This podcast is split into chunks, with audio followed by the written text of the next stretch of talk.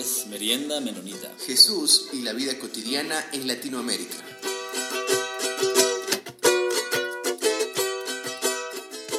Bienvenidos todos y todas a Merienda Menonita.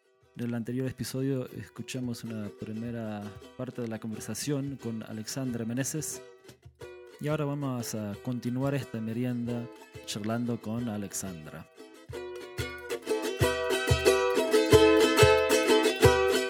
Parece que esto es algo que debemos decir en las iglesias. A ver, aquí en la cultura nos dijeron esto, pero veamos que Dios, que Jesús nos está diciendo. Y desde esta, desde esta propuesta de Jesús, yo creo que deberíamos tomar otras acciones y otras actitudes, otro comportamiento que ya sea más liberador. ¿Y crees que puede ser desde la perspectiva protestante y específicamente menonita un poco más fácil para nosotros tomar estas posiciones de igualdad, de igualdad de género, que no tal vez un poco más difícil para los católicos? Claro, lo que pasa es que el movimiento menonita nació desde, desde las bases. Fue un movimiento popular, ¿no es cierto? Ahí las mujeres tuvieron un amplio espacio. Eh, no había ni, ni, ni, el tema de, como tenía la Iglesia Católica, ¿no es cierto?, estos sacerdotes que eran los, los de todo, en la Iglesia Menonita se dio un espacio popular y un espacio del espíritu. ¿Qué quería decir esto? Que hombre y mujer estaban en la absoluta capacidad de recibir el espíritu y lo que él les daba. Por lo tanto, las mujeres eh, en el siglo XVI tuvieron una participación súper amplia en todo lo que era enseñanza, en todo lo que era la transmisión oral del Evangelio, de cómo ellas iban entendiendo el Sermón del Monte. Las mujeres tuvieron una participación inclusive en poner sus vidas eh, eh, por, por, defender lo que creían. Entonces, el movimiento menonita nace precisamente desde, un, desde una concepción de igualdad. Hombres y mujeres estaban en, en pie de igualdad. Así es que si retomamos un poco nuestra historia y nuestro legado, eh, los menonitas tendríamos que ser, que promover la igualdad y dar todos los espacios a las mujeres porque es el Espíritu Santo el que se está moviendo en medio de las comunidades y el Espíritu Santo, como es Dios, no hace acepción de personas. Y claro, también al, al mismo tiempo, la iglesia menonita Ana Bautista tiene esa experiencia de sufrir violencia. ¿No? a través de los años. Entonces, a, través de esa misma experiencia de ser una, un movimiento marginado, igual um, tiene mucho para decir en, esta discusión, um, para, um, porque fue, habían hombres y mujeres que, que fueron este, mártires durante todo ese movimiento también. Claro. Y, y, y, eso es importante porque fue una, una iglesia que tuvo que situarse eh, en los márgenes. Mm, fuera de, la iglesia católica, de los luteranos, entonces se sitúa en los márgenes y desde ahí comenzó a hacer una propuesta diferente. Em, esta propuesta les llevó precisamente a, que muchos de ellos tengan que dar su vida y me parece que es, un, es un ejemplo a seguir. Eh, el proceso de resistencia, de la paz, de la justicia es una propuesta que los menonitas copiaron al pie de la letra de Jesús y, valientemente lo defendieron. Así es que creo que es por ahí. Eh, aprender de nuestra historia vale la pena en este sentido. Entonces retomemos un poco. Hemos hablado de las personas refugiadas, hemos hablado de las personas empobrecidas, hemos hablado de las mujeres que en muchos momentos estuvieron en los márgenes y ahora quisiera poner en la mesa un último tema, que es el tema sobre las personas discapacitadas también, que a veces no, no se ha tomado mucho en cuenta. Incluso hay algunos que dicen ser progresistas mm. y, ah, sí, yo soy progresista y los, eh, demos eh, derechos a los movimientos LGBTI, a las mujeres, pero ya cuando toca el tema de la discapacidad, a veces ni siquiera tienen idea. Mm. Quisiera que nos comentes un poco sobre mm. tu experiencia y tu trabajo. Fíjate que el tema de la discapacidad eh, a veces se sitúa en el nivel más bajo de, los, de las escalas de pobreza. Primero porque em, la sociedad no, no, no, ha querido o ha visto esto como un problema de todo tipo, ¿no es cierto? Si, si hablamos desde la iglesia, ha habido también una perspectiva de pensar que la persona con discapacidad es por algún pecado que cometió es entonces un castigo de Dios. Eh, entonces, si es un castigo de Dios, esta persona tiene que ver su vida en función de qué, qué hizo para merecer el castigo. Y además tiene que ver a Dios como el que ha mandado esta situación de discapacidad. Em, si vos ya asumes eso, entonces vas a la iglesia asumiéndote como que, que, has hecho algo que no sabes ni qué has hecho, pero por algo Dios cito te está mandando esto. Y entonces después viene esta teología de la sanidad. Entonces Dios puede sanarte si crees. Y entonces como no viene la sanidad, hay otra carga más, no tienes fe. ¿Mm? Eso dentro de un contexto eh, eh, cristiano. De tal manera que las personas con discapacidad eh, pueden hacer una, una negación inclusive a un Dios que les manda una condición, ¿no es cierto? que les castiga por algo. Y después a ese mismo Dios que les manda esta situación, no les sana, porque no tienen fe. Entonces estos son como agravantes terribles que hacen de la discapacidad algo que eh, pueden provocar que las personas ni se acerquen a Dios si tenemos esa concepción. Pero fíjate, a lo largo de la historia, las personas con discapacidad eh, eran eh, asesinadas cuando las sociedades eran, eran, ¿cómo se llaman las sociedades que, que caminan? Nómadas. Nómadas las personas con discapacidad eran asesinadas porque eh, detenían la marcha, ¿no es cierto? Si eras una persona con discapacidad física, entonces no podías seguir la marcha, si una persona con eh, una persona ciega igual. Entonces no funcionaban no entre funcionaban entre, entre no funcionaban para las necesidades de estas sociedades. Eh, y entonces se ha ido haciendo a lo largo de la historia una marginación y, un pensamiento de las personas con discapacidad como unas personas con déficit, unas personas con falla, unas personas, eh, por eso inclusive desde, los, desde las palabras que se usan son palabras totalmente peyorativas, minusválidos. Claro. Significa de menos valor. Eh, La misma palabra de discapacidad inclusive la misma palabra discapacidad, inclusive aunque ahora está... Eh, ahora, se llama, ahora le dicen también diversidad funcional, creo que es una palabra un poco más apropiada es, o no. Es un tema complicado de los nombres, ¿no es cierto? Las Naciones Unidas ha eh, dicho que el nombre oficial serán personas con discapacidad. Mm.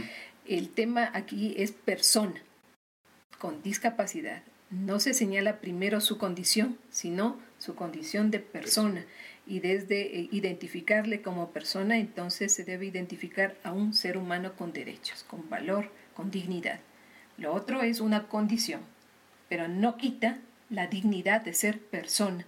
Por eso es muy importante nombrar. Las palabras son importantes cuando decimos los discapacitados. Entonces ya está teniendo esta, esta connotación de su condición y no su valor. No sé si me explico. Sí. ¿Y qué significaría en ese contexto, en ese desafío que tenemos por delante, si como iglesia queremos incluir a estas personas con discapacidad? Eh, eh, yo, yo, les quería decir entonces qué ha hecho la sociedad, ha ido eh, entendiendo la discapacidad desde diferentes vertientes, ¿no es cierto? Primero está una vertiente médica que decía, bueno, hay que sanarles, hay que proveer solamente tratamiento, cuidado y sanidad. Entonces se comenzaron a tener estos centros en donde se, se propiciaba la sanidad. Después se habló también de la integración, que era la integración entonces personas con discapacidad y personas sin discapacidad, pero no en, en una armonía y, y, en una igualdad de relaciones, sino tú estás aquí, por ejemplo, ahí se inventaron las escuelas para sordos, las escuelas para ciegos, estoy diciendo así porque así se decía, no para personas, sino para sordos, para ciegos. Entonces ustedes edúquense ahí y sean felices en su grupito. ¿No es cierto? Nosotros ya, la sociedad hace el favor de visibilizarles y darles este espacio. Pero ustedes solitos ahí, ustedes como, como personas sordas, ustedes como personas ciegas, ustedes como personas con síndrome de Down, y nosotros acá, los aparentemente normales. ¿Ves? Eso era la integración que propiciaba el modelo médico, el modelo este. Pero desde eh, hace unos años, entonces eh, dijimos, pero esto, esto no está bien, porque ¿cómo es posible que nosotros sigamos siendo eh, excluidos a pesar de que se habla de integración? Entonces se promovió lo que es la inclusión. La inclusión tiene que ver entonces cómo la sociedad adapta espacios, procesos de educación, sistemas, cómo la sociedad adapta a todos los seres humanos. La integración tenía que ver cómo la persona con discapacidad se adaptaba a la sociedad. ¿Mm? No es justo porque entonces la sociedad decía, ustedes son responsables de su discapacidad y organícense y adáptense a lo que nosotros tenemos. Entonces, a las barreras físicas, a las barreras sociales, a las barreras psicológicas, vean ustedes cómo se adaptan. Eso era la integración. Pero cuando se habla de inclusión, se dice que la sociedad tiene entonces que ver la forma de incluir a todas las personas que viven en la sociedad de tal manera que personas con discapacidad puedan caminar libremente por la calle, de tal manera que las personas con discapacidad puedan ir a una escuela y el profesor tenga que adaptar su currículum a una persona que no, no mira para que sepa cómo puede enseñar a esta persona. ¿No es cierto? ¿Y qué, qué, pasa con esto? Eh, muchísimas cosas. Lo uno es que ya no estamos afuera del círculo, estamos dentro del círculo. Eh, nos beneficiamos nosotros, pero también se beneficia a toda la sociedad porque nos humanizamos, porque aprendemos a respetar las diferencias, porque aprendemos a valorar otras capacidades, porque entonces ya tenemos relaciones con personas que normalmente han sido excluidas. Eh, yo, conozco muchos casos de, niños, niñas que no son invitados a cumpleaños porque o, tienen discapacidad física o son personas ciegas o son personas sordas, pero entonces en la convivencia conocemos que esta persona es más valiosa que su condición de discapacidad. Eh, nos humanizamos, nos respetamos, nos valoramos. Eso es la integración. Eh, que es un proceso que está incipiente todavía, porque claro, demanda una transformación no solamente en leyes, ¿no? La ley pues uno sabe que ahora tenemos escuelas inclusivas, pero significa que los maestros tienen que tener una, una, una, nueva capacitación, que los espacios escolares tienen que ser adecuados para que entren sillas de ruedas o personas con discapacidad física. Y aún lugares que todavía no tienen eso en nuestro contexto. Pero por supuesto, que las calles se vuelvan más accesibles, ¿no es cierto? En nuestras iglesias no, no, no somos espacios inclusivos. O sea, ¿cómo, ¿cómo, una persona, en nuestra propia iglesia, una persona ciega, por ejemplo, viene a, a, la, a, la, iglesia? Quizás necesitamos entonces pensar en todas las adaptaciones que necesitamos hacer para que construyamos comunidades inclusivas. La, y la inclusión favorece claro, a las personas con discapacidad que necesitamos, pero favorece a todo un entorno. Otra vez, no es una propuesta, como decíamos en el feminismo, solo para las mujeres. Cuando hablamos de sociedades accesibles, inclusivas, no me va a beneficiar solamente a mí que soy una persona con discapacidad física. Va a beneficiar tal vez a un anciano que ya no puede subir tantas gradas, ¿no es cierto? A, a una mujer embarazada que le cuesta o sea, beneficia a la sociedad en general. Es por eso que, cuando se piensa en eso, eh, la propuesta es desde nosotros, pero a favor de todos los demás. En cierto sentido, entonces, en algún momento de nuestras vidas, en varios momentos de nuestras vidas, todos somos personas con discapacidad, una persona muy anciana o cuando uno está, es, es un niño, un bebé y necesita de la ayuda, ¿verdad? un lado eso, y por otro lado me hace pensar que en realidad la sociedad es la que crea la discapacidad. Porque, por ejemplo, gente que utiliza lentes, si no tiene lentes no puede ver y no puede hacer muchas cosas. Pero como la sociedad ha incluido esto, los avances científicos, ahora tenemos unos lentes y podemos ver. Otras personas que no pueden caminar mucho, hay carros, entonces ya no, ya esa discapacidad, digamos, no está. Es la sociedad la que crea. Pero, por supuesto, es que, es que ese es el tema y por eso es que, es que hay que trabajar en, tomar conciencia eh, de, estos espacios. Eh, fíjate que si la sociedad, por ejemplo, dijera, a ver, ¿cómo hacemos, eh, cómo construimos lugares accesibles, ¿no es cierto? Pero cuando la sociedad pone normas, de lo, por ejemplo, de lo normal, de lo estético, mm, de lo hermoso, porque todo eso la sociedad nos ha ido imponiendo normas. Eh, ¿Qué es lo hermoso? Ah, lo estético. Entonces lo feo es lo otro. Eh, ¿Qué es lo, lo, lo, lo, inteligente, por ejemplo? Ah, ¿quién es pilas y aprende rápido? El que no lo hace de la forma en que la sociedad, la cultura ha impuesto, entonces no, no, no, este es, el tonto o, es el que tiene algún problema. Entonces, ¿qué ha hecho la sociedad? Precisamente crear modelos, patrones, normas en donde se establece en base tal vez a la mayoría, y esta famosa minoría, aunque no somos minoría porque somos el 15%, alrededor del 15% de la población mundial tiene algún tipo de discapacidad. Entonces, este, este porcentaje está fuera de la norma que ha puesto la sociedad. De tal manera que eh, no entramos en este modelo, no entramos en lo estético, no entramos en lo normal, no entramos en lo inteligente, no entramos en lo bello. Entonces, hay que sacarlo.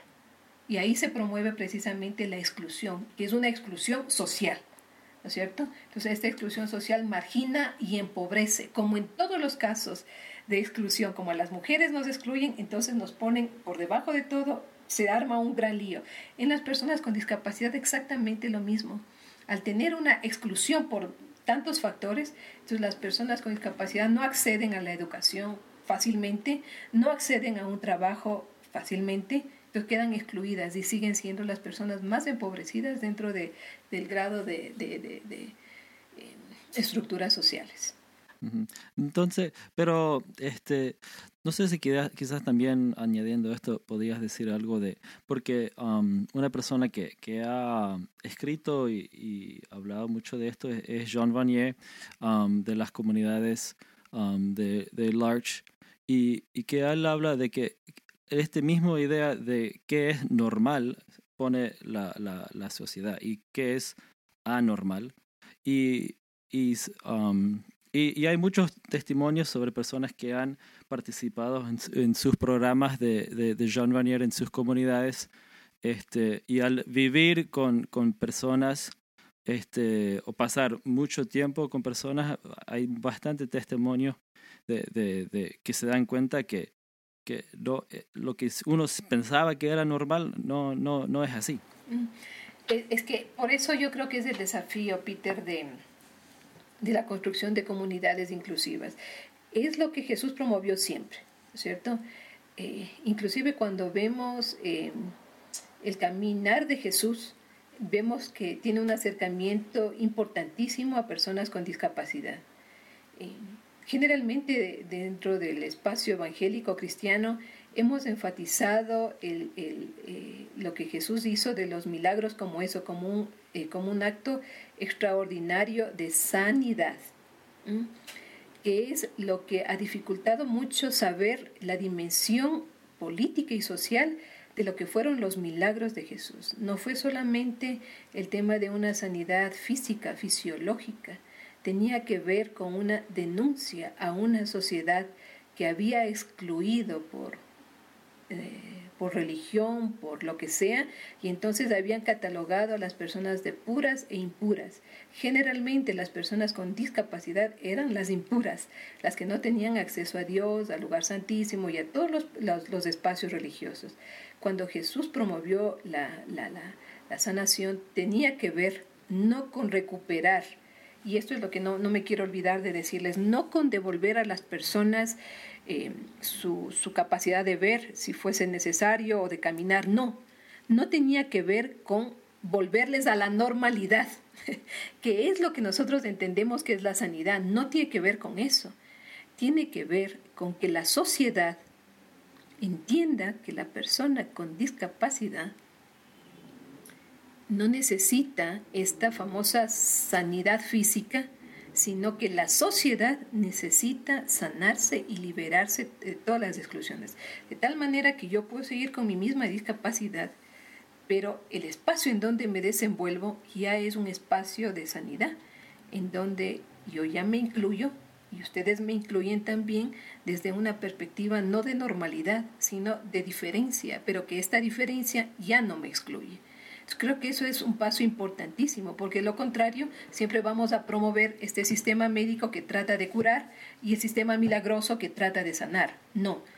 Entonces, no es, eh, eh, digo, la propuesta desde el, entendimiento de la discapacidad no tiene que ver con un modelo médico que rehabilita y que sana o cura, no, ni de la desde la propuesta de lo milagroso que da, devuelve una, una, una capacidad de ver, no, tiene que ver entonces con la posibilidad de que las sociedades sean liberadas de prejuicios, de estigmas y de exclusiones, y en donde toda esta diversidad de seres humanos que existimos, toda la diversidad, ¿no es cierto? La diversidad desde la discapacidad, la diversidad desde, desde el género, la diversidad desde el color, la diversidad desde la creencia, sea incluida. Si no hacemos eso, entonces siempre vamos a esperar los milagros, ¿no es cierto? Pero más bien Jesús promueve y denuncia sociedades que han hecho de, de, de, de, estas situaciones diferentes de las personas que han hecho un proceso de exclusión. Jesús está promoviendo entonces la inclusión, la liberación y quitar la opresión de las personas que han sido históricamente oprimidas por cualquier condición, en este caso la discapacidad. Y qué, gran desafío que tenemos por delante porque lamentablemente tratamos todos estos temas de manera tan simplista y simplemente es como que queremos llenar una cuota. Las mujeres no han sido incluidas, bueno, incluyamos a las mujeres, pero no le damos poder de decisión para que puedan cambiar alguna, alguna decisión que vayamos a tomar como iglesia.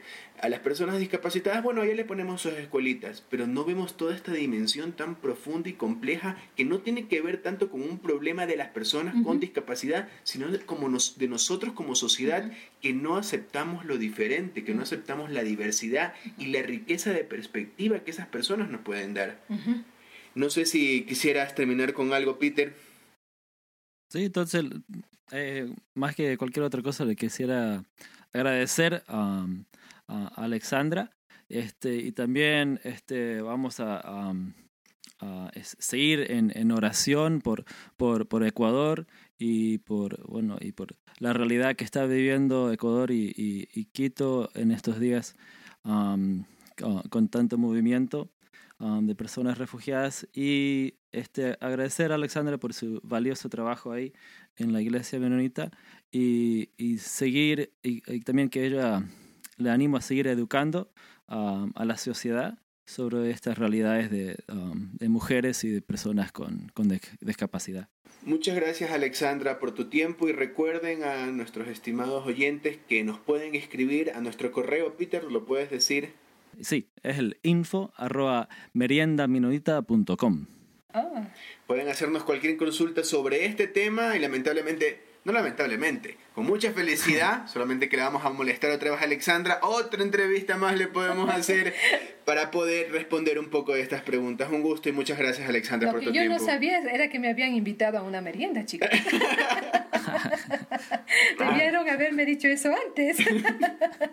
gracias, estuvo bueno. Sí, muchísimas gracias. Entonces nos volveremos a ver pronto. Gracias por escucharnos. Esto fue Merienda Menonita. Siempre estamos atentos a sus opiniones y preguntas y nos pueden escribir en info.meriendamenonita.com.